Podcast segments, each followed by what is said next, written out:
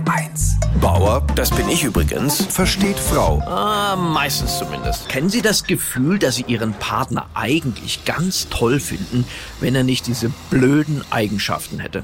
Was meine Frau an mir zum Beispiel überhaupt nicht ausstehen kann, ist die Art, wie ich mich entkleide.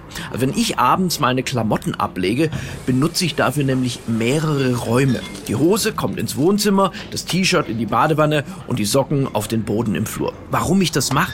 Weiß ich gar nicht. Also ein Grund ist, dass ich schlicht nicht weiß, wohin damit. Ich habe einen zu sauber für die Wäsche, zu dreckig für den Schrankstuhl, aber der ist dauernd besetzt.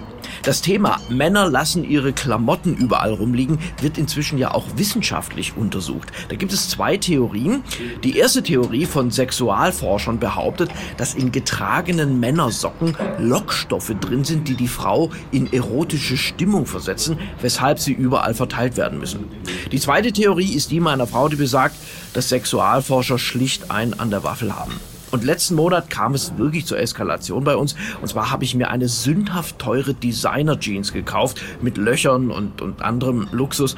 Und der Verkäufer sagte mir, ich soll die Hose auf gar keinen Fall waschen, sondern wenn sie anfängt zu müffeln, soll ich sie, und jetzt halten Sie sich fest, einfrieren. Ja, und dann öffnete meine Frau das Gefrierfach für die Fischstäbchen und ich kann Ihnen sagen, da war die Stimmung sowas von unter Null. Und dann war klar, bei uns müssen Lösungen her. Und die können natürlich nicht so aussehen wie die meiner Frau. Die hat jetzt nämlich beschlossen, alle Klamotten, die länger als 24 Stunden rumliegen, werden weggeschmissen. Damit tut sie sich aber selber natürlich keinen Gefallen. Ich meine, ich bin 52. Meine Kleidung schützt ja auch vor meinem Anblick. Ich kann mich ja nicht mehr hinstellen wie ein 20-Jähriger und sagen, Nacktheit ist das Kleid der Liebe. Also, ich kann das schon sagen, aber meine Frau würde antworten, das hättest du vorher aber mal bügeln können. Bauer versteht Frau. Auch als Podcast auf hr1.de. HR1. Genau meins.